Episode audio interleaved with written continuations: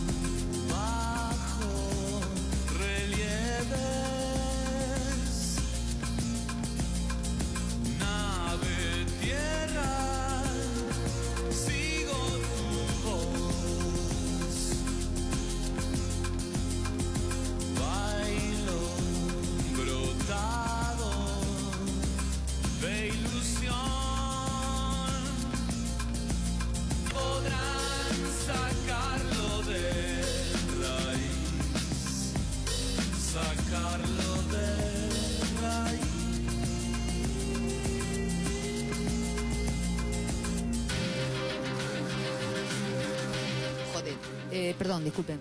Volvemos al aire. 35 minutos. Le estaba hablando a Juli.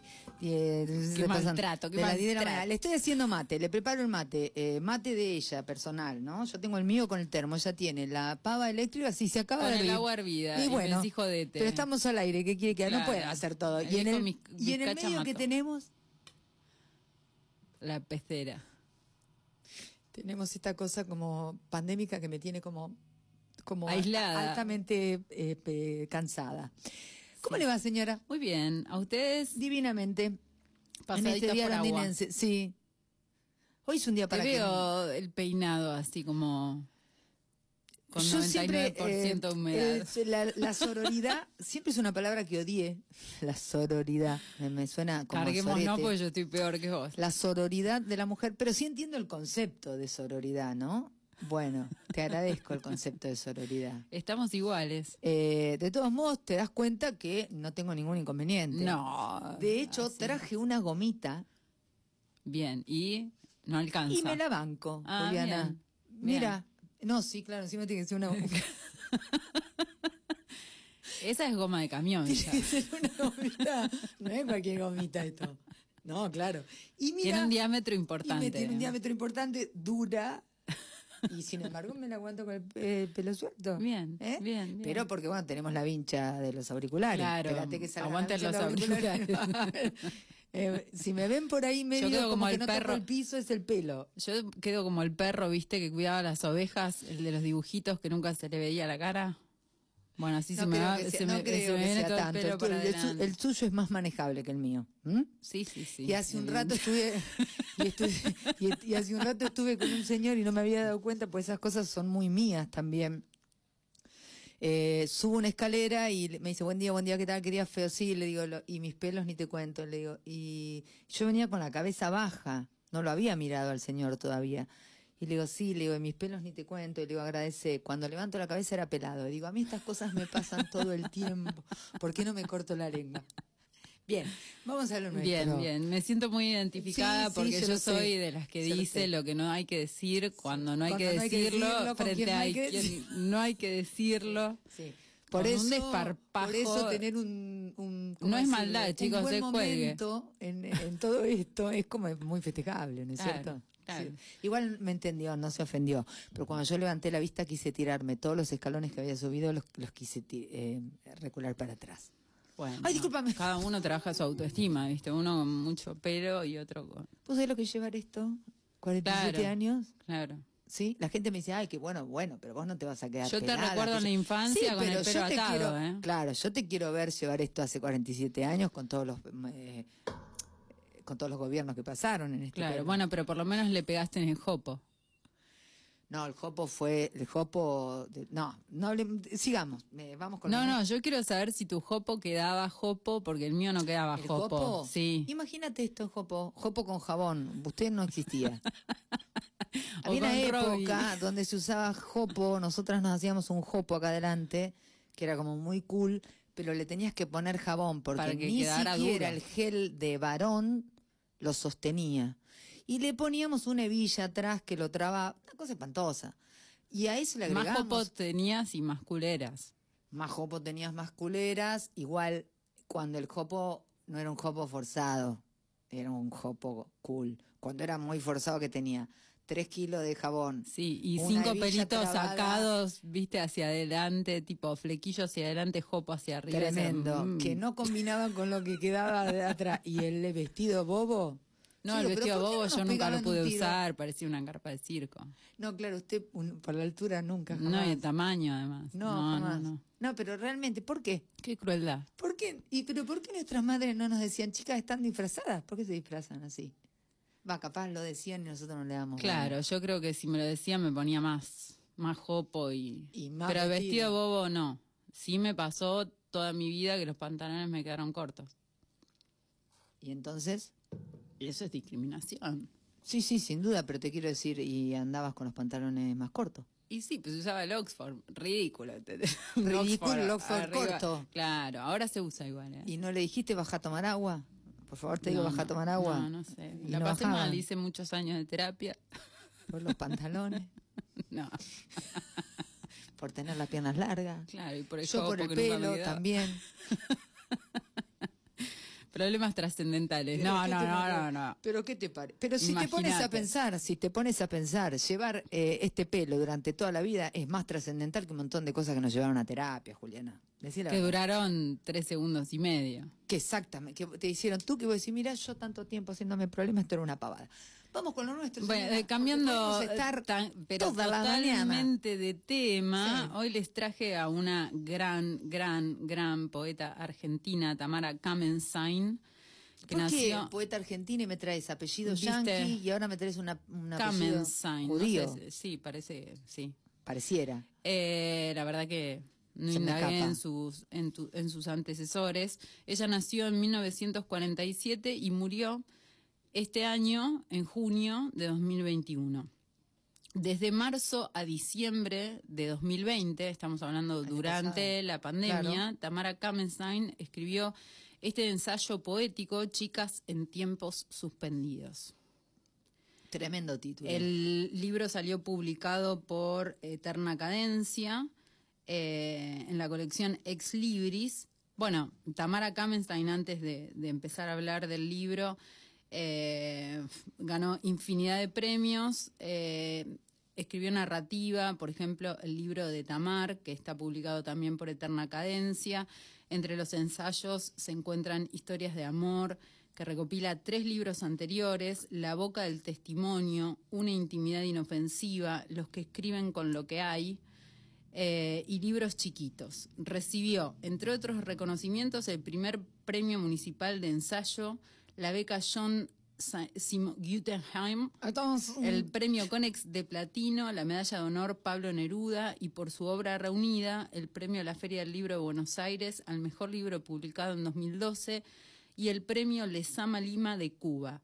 Sus libros fueron total o parcialmente traducidos al inglés, francés, portugués, alemán e italiano. Fue una de las creadoras o una de las que colaboró a crear la carrera de, de escritura del UNA, de la Universidad Nacional de las Artes. Gracias, un gracias eterno. Bueno, Chicas en tiempos suspendidos tiene un epígrafe. Comienza, el epígrafe es una frase, hago esa aclaración, un recorte, una cita, eh, que está al comienzo de algunos textos. Y este epígrafe dice, estamos ante un tiempo que no es el de las fechas. Estamos ante un tiempo que no es el de las fechas. El libro, eh, Chicas en tiempo suspendido, se divide en cinco partes. La primera de esas partes, yo no voy a leer obviamente todo el libro, pero quería mostrar un poquito de qué trata cada una, porque es un ensayo poético. La primera parte se llama Poetizas y dice, el primer poema. Poetiza es una palabra dulce que dejamos de lado porque nos avergonzaba, y sin embargo, y sin embargo, ahora vuelve en un pañuelo que nuestras antepasadas se ataron a la garganta de sus líricas roncas. Si él me llama, le dices que he salido, había pedido Alfor- Alfonsina mientras se suicidaba, y eso nos dio miedo. Mejor poetas que poetizas, acordamos entonces entre nosotras, para asegurarnos aunque sea un lugarcito en los anhelados bajofondos del canon. Y sin embargo, y sin embargo, otra vez nos quedamos afuera. No sabíamos que los poetas gustan de volverse bates, mientras a las chicas en lenguaje inclusivo la palabra bata no nos suena, porque las mujeres no escribimos para convencer a nadie. Por eso, la poetisa que todas llevamos dentro busca salir del closet ahora mismo hacia un destino nuevo que ya estaba escrito y que al borde de su propia historia revistada nunca se cansó de esperarnos. Así arrancó. El segundo poema dice, quisimos llamarnos como ellos, con el apellido Rosenberg, Moreno, Velesi, Gruz, y sin embargo, y sin embargo, viene llegando la hora de los nombres. Las uruguayas siempre tuvieron nombre, Juana, Idea, Circe, Amanda. Delmira, la primera divorciada del Uruguay, Delmira, la primera víctima de femicidio. Es claro que lo que empezó como poesía tuvo que terminar como novela, porque Delmira ya se había divorciado, pero tenía cita con su ex marido en una pensión de barrio donde él la estaba esperando con un revólver cajoneado en la mesa de luz. Él se suicidó sobre el pecho sangrante de la amada, tituló El Día de Montevideo, evitando hablar de ella. Entre la metáfora modernista de un pecho sangrante y la palabra femicidio que no existía, Delmira se las ingenió para hacer y deshacer con la lengua lo que quedaba por decir. Extraño amado de mi musa extraña, le había escrito ella a ese muso que escarmentó el verso hasta hacerlo sangrar. Otro poema de esta primera parte tiene un epígrafe. Voy, viste, voy. Bueno, de Delmira hablamos, ya hicimos una columna de Delmira Agostini, poeta uruguaya. Eh, lo que menciona ella es. De idea es- también. de idea también, bueno. Eh, el cuarto poema de esta primera parte tiene un epígrafe que dice, poner una puerta en la boca de las mujeres ha sido un proyecto importante de la cultura patriarcal desde la antigüedad hasta el día de hoy. Su táctica principal es una asociación ideológica del sonido femenino con la monstruosidad, el desorden y la muerte. Este epígrafe es de la poeta Anne Carson. Y el poema de Tamara Kamenstein dice, esa chillonería de comadrita que suele inferirnos la Storni, escribió Borges como diciendo, los bates no gritamos, los bates no tenemos vida personal, no somos compadres de nadie, no sacamos los trapitos al sol, si nos enamoramos es del amor y no de las personas que escondemos debajo de la alfombra de la retórica para evitar el escándalo. Me gusta cuando callas porque estás como ausente, había escrito el joven Neruda, y sin embargo, y sin, embargo, lo que empezó como poesía iba a terminar como novela. Muchos años después, la musa muda que inspiró los versos del capitán resultó no ser esposa, sino amante. El adúltero culposo lo confiesa en sus memorias. Para que las metáforas ilegítimas no lo delataran, decidió esconder su persona de autor detrás del anonimato. Pero esto no fue todo. Para que el ardid resultara creíble, se inventó un prólogo de ficción donde una tal Rosario de la Cerda le envía a un editor en manuscrito diciendo que su anónimo capitán lo había escrito para ella. Sus versos, son como él mismo, tiernos, amorosos, apasionados y terribles en su cólera. Era un hombre privilegiado de los que nacen para grandes destinos. Yo sentía su fuerza y mi placer más grande era sentirme pequeña a su lado. Dice Pablo Neruda de sí mismo en una doble operación de batismo extremo. Se trasviste de mujer para hacerla callar o para dejarla hablar únicamente cuando se refiere a él. Y sin embargo, y sin embargo, para la segunda edición del libro, como el bate ya estaba divorciado, su ilustre apellido volvió a refulgir en el esplendor de las tapas. Es lo que les cabe a los autores que nacen para grandes destinos. ¿Y los críticos? Respetuosos de la vida privada, ignoraron esta novela y alabaron las metáforas nerudianas, aceptando que un capitán sabe achicar con el prodigio de su métrica el cuerpo de ella. Diminuta y desnuda parece que en una mano mía cabes, que así voy a cerrarte y llevarte en mi boca. Bien, esa es la primera parte de, de, del libro Chicas en tiempos suspendidos. Y fíjate que Como que poéticamente tiene muy claro el machismo la señora. es muy interesante. ¿No? Esta, esta primera parte se llama Poetizas, ¿no? Y hay toda una reflexión acerca del posicionamiento de, de las mujeres frente a la poesía. La segunda parte se llama Abuelas. Y tiene un primer poema que dice, mi padre, que sin embargo era abuelo, se enojaba mucho cuando las enfermeras lo llamaban así. ¿Qué se creen? ¿Acaso son mis nietas? Solía mascullar enojado mientras su viejo cuerpo traqueteaba en camilla rumbo a alguna internación.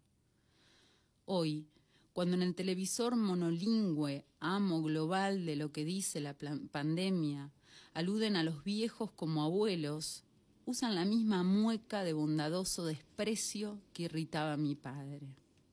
Y sin embargo, y sin embargo, cuando mis nietes me llaman abuela con la naturalidad de quien nació sabiendo cómo se ordena un árbol genealógico, no me siento mayor, más bien me aniño y encuentro mi propia infancia sobreimpresa en la de ellas. Pero lo que empieza como poesía suele terminar como novela, porque las palabras son todas nobles hasta que se les pega el virus del estereoscopio, perdón. Del estereotipo. estereotipo. Poetisa era noble hasta que se la usó para despreciar a nuestras propias abuelas, las grandes versificadoras del amor. Abuela es noble cuando en la cadena inclusiva que la transporta hasta mis nietes son ellos y ellas quienes me reclaman. Quieren que les invente un idioma para aprender a hablar. Bueno, y acá, eh, si recordamos, cuando comenzó la pandemia, había todo un, digamos, una estigmatización respecto de la gente mayor. ¿Te acordás que de hecho hubo protestas porque no los dejaban salir a la calle? Bueno, fa- al famoso genérico adultos mayores. Tremendo, porque bueno, adultos mayores. eh, digamos, ya es un grupo etario en general absolutamente relegado, silenciado, olvidado. La pandemia sirvió un poquito más.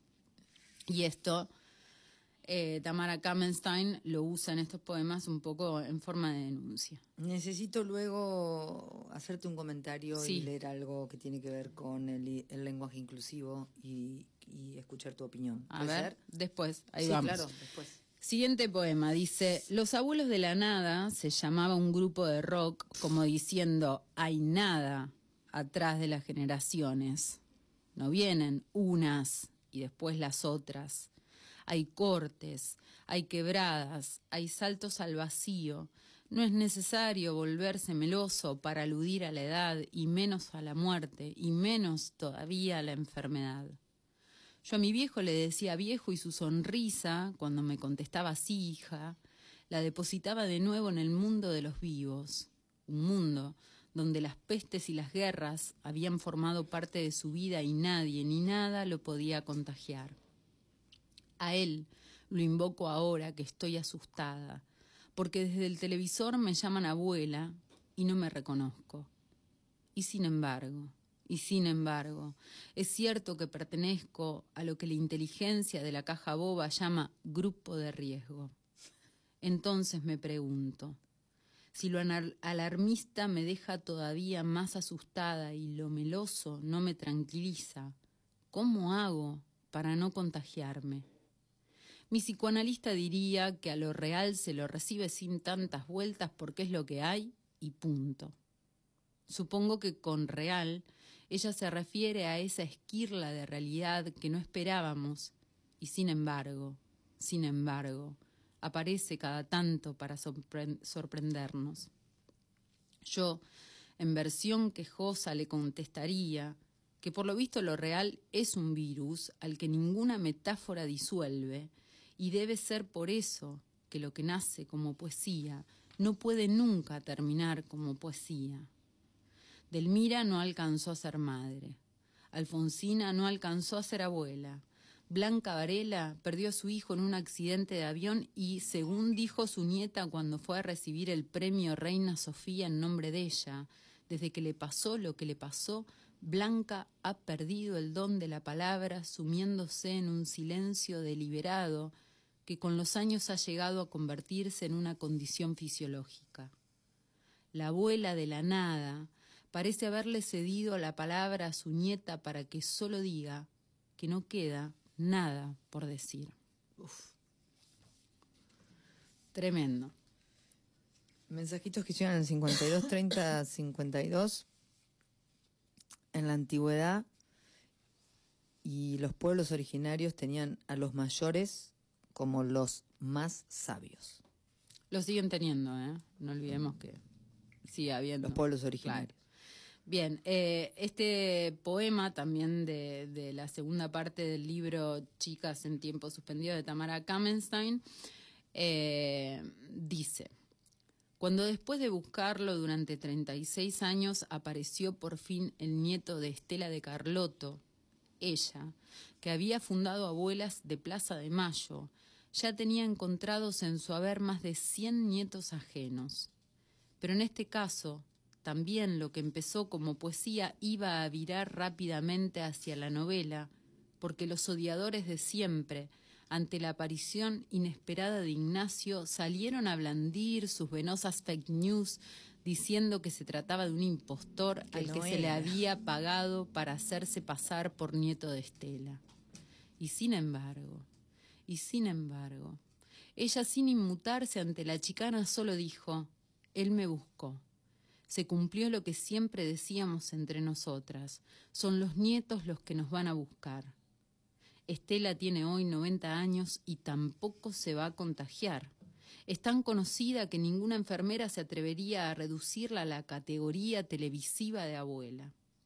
Ella, auténtica poetisa de lo real, le dio a la palabra un giro tan extraordinario que lo meloso y lo alarmista quedaron disueltos ante la aparición de un verdadero grupo de riesgo. Mujeres que arriesgando sus propias vidas se domiciliaron en Plaza de Mayo, sabiendo que tarde o temprano sus nietes las irían a buscar. Tremendo, tremendo, tremendo, tremendo, tremendo. Bueno, Tamara Kamenstein, súper recontra Eh, recomendable.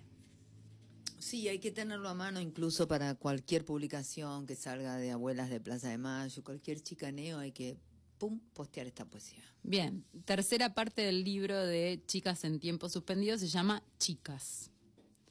Y uno de los poemas dice, a la edad en la que ser una chica coincidía con mi edad, el aborto se susurraba entre amigas y la pregunta milenaria era ¿qué camino debo tomar para evitar el miedo? Entre nuestra generación y la de nuestras madres, un abismo de mutuos prejuicios bastó para que no decir nunca las palabras que no debían decirse fuera el único diálogo imposible, la fásica complicidad que nos unía. Y hoy, ¿no será que se dice demasiado? Porque cuidado, que lo que empieza como poesía puede terminar como una novela mala.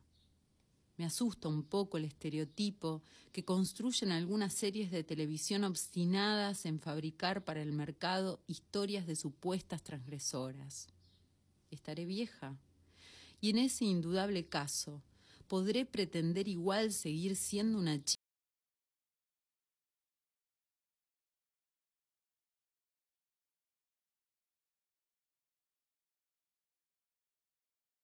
Ella me puede proteger de los contagios.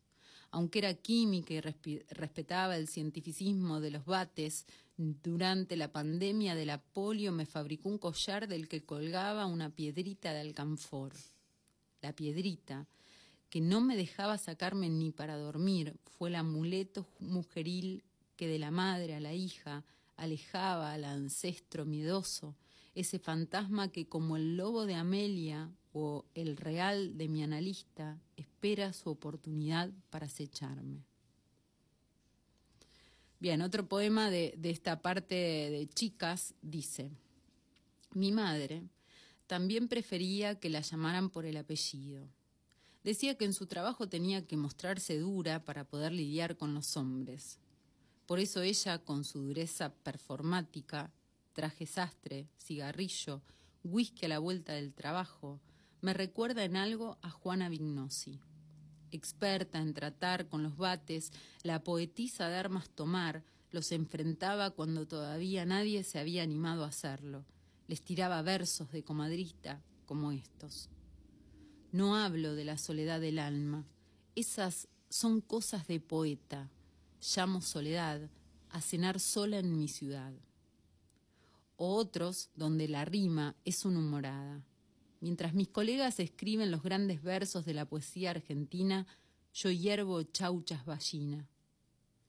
A Juana sí que le hubiera gustado confundirse como una más entre las chicas de pañuelo verde en esa plaza de abuelas militantes por la que ella hubiera avanzado exhibiendo un cartel que dijera Nadie sabe que una mujer que ha entrado en la vejez vuelve a sentir.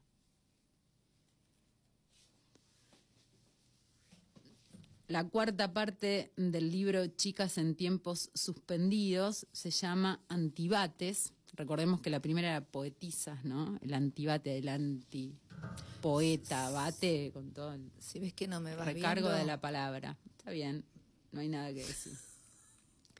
En uno de los poemas de Antibates dice, soledad, contagio, enfermedad, muerte, una secuencia sobre la que mi madre exclamaría hoy, hoy, hoy, o mejor, hoy vei, esa otra expresión judía que denota consternación. Marilia García, joven poetisa brasileña, una moza, como llaman a las chicas en Brasil, me remite en su libro Parque das Ruinas al asunto de la soledad en la poesía. Para hacerlo, a su vez alude a un libro del poeta francés Emmanuel Huguard, perdón, lo leí mal, titulado Un test de soledad. Parece ser, según Marilia, que Hogwarts se aísla en una cabaña que construye y encerrado ahí, cito a Marilia, traducida por Florencia Garruño y Diana Klinger, busca comprender algo que sería una realidad provisoria, maneja el mundo con las palabras, maneja las palabras, a veces va a la panadería a comprar pan, ve a la panadera que se llama Vivian, compra pan, vuelve a su casa, observa y escribe. En el jardín de la casa donde está, construye un laguito, un canal. En el jardín de la casa donde está, quema un árbol, dejando solo el tronco quemado. El tiempo pasa, pasa el verano. Él sigue describiendo objetivamente las cosas a su alrededor, sigue testeando y haciendo preguntas. Y como lo que empieza como poesía puede virar incluso en soledad hacia la novela, Hogwarts, a cierta altura, se dirige a Vivian, la panadera, y le hace preguntas. Marilia lo cita.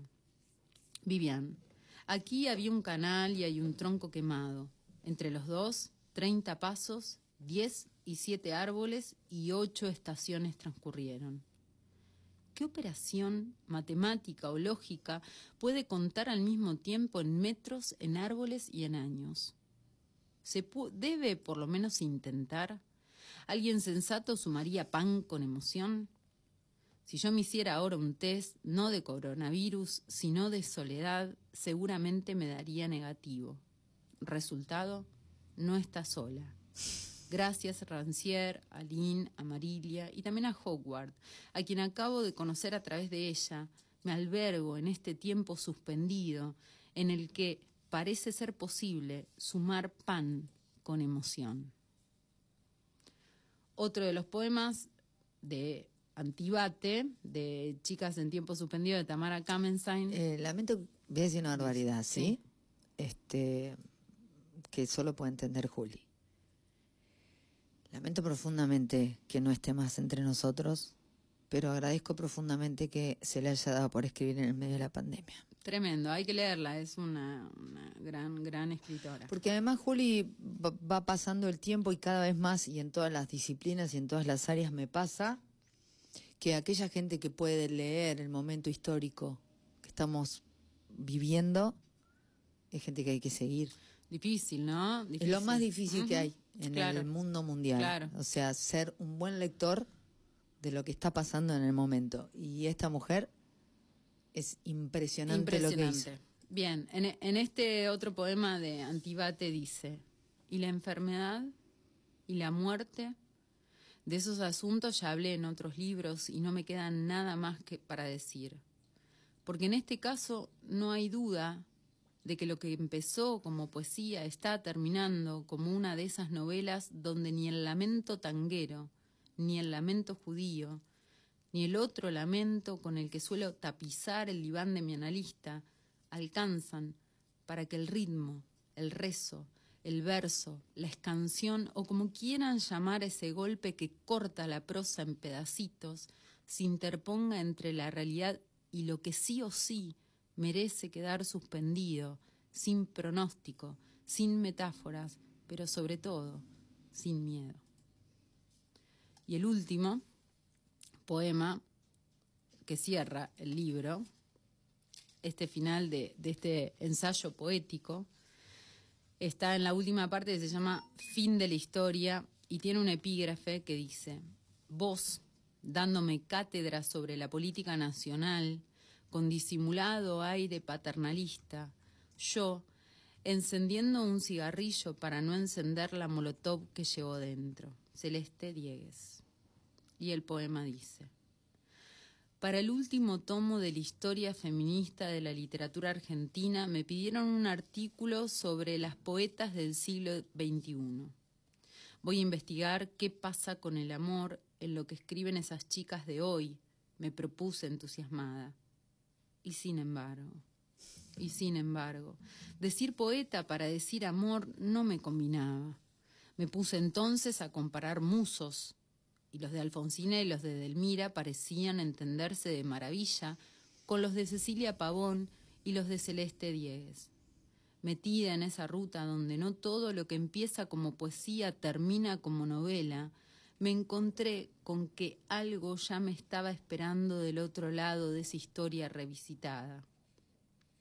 Lejos de los tiempos de la cronología, suspendida en una galaxia discontinua, se me presentó como milagrosa lengua muerta y explotando de anacronismo inclusivo la palabra poetisa.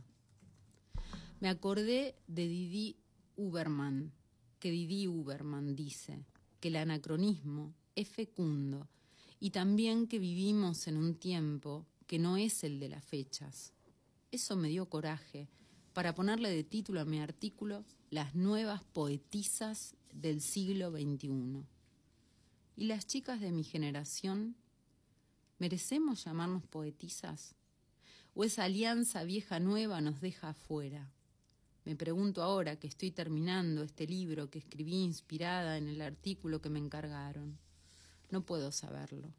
Serán otras las que al dorso de una foto del siglo XX reconozcan nuestros nombres, me digo mientras me voy retirando.